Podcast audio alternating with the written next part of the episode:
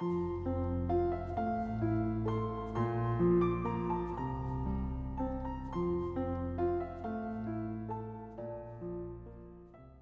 家好，欢迎关注金牌公考每热点分享。今天的热点来自人民日报张硕的文章，让网络在线教育更有温度。网络在线学习日渐流行，成为不少学生的自主选择。一些在线教育机构受投资者青睐，频频获得融资支持。最近一段时间，有关在线教育的话题热度不减，引发媒体关注。在线教育驶入发展快车道，一点也不令人意外。一堂慕课可容纳十万名学生注册学习。偏远山村，孩子们能够实时聆听千里之外的名师授课，遇到困难，扫一扫即可得到方法的解析。信息技术教育领域应用的普及，打破了时空限制，推倒了学校围墙，为教育开启了魔法之门。在这种背景下，在线教育。日渐为教育事业开拓着新的可能，前景十分广阔。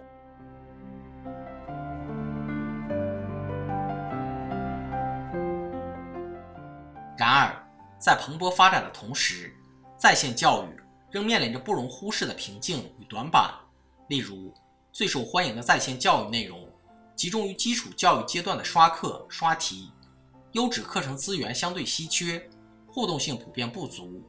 多数在线教育机构往往专注于教学而非教育层面。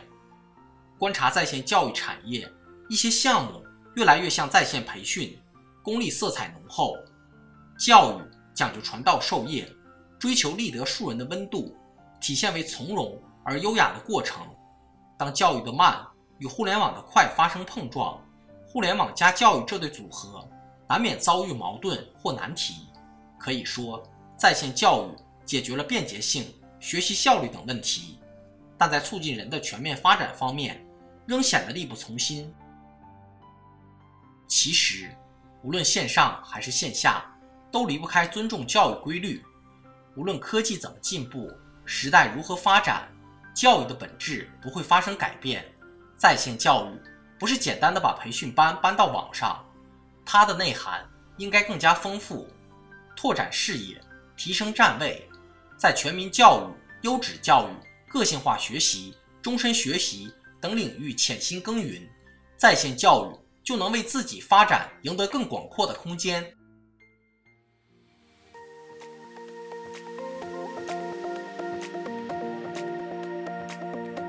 好消息，我们刚刚完成了公众号的再次升级，升级后的内容也将更加全面。现在有面试免费课程和面试真题。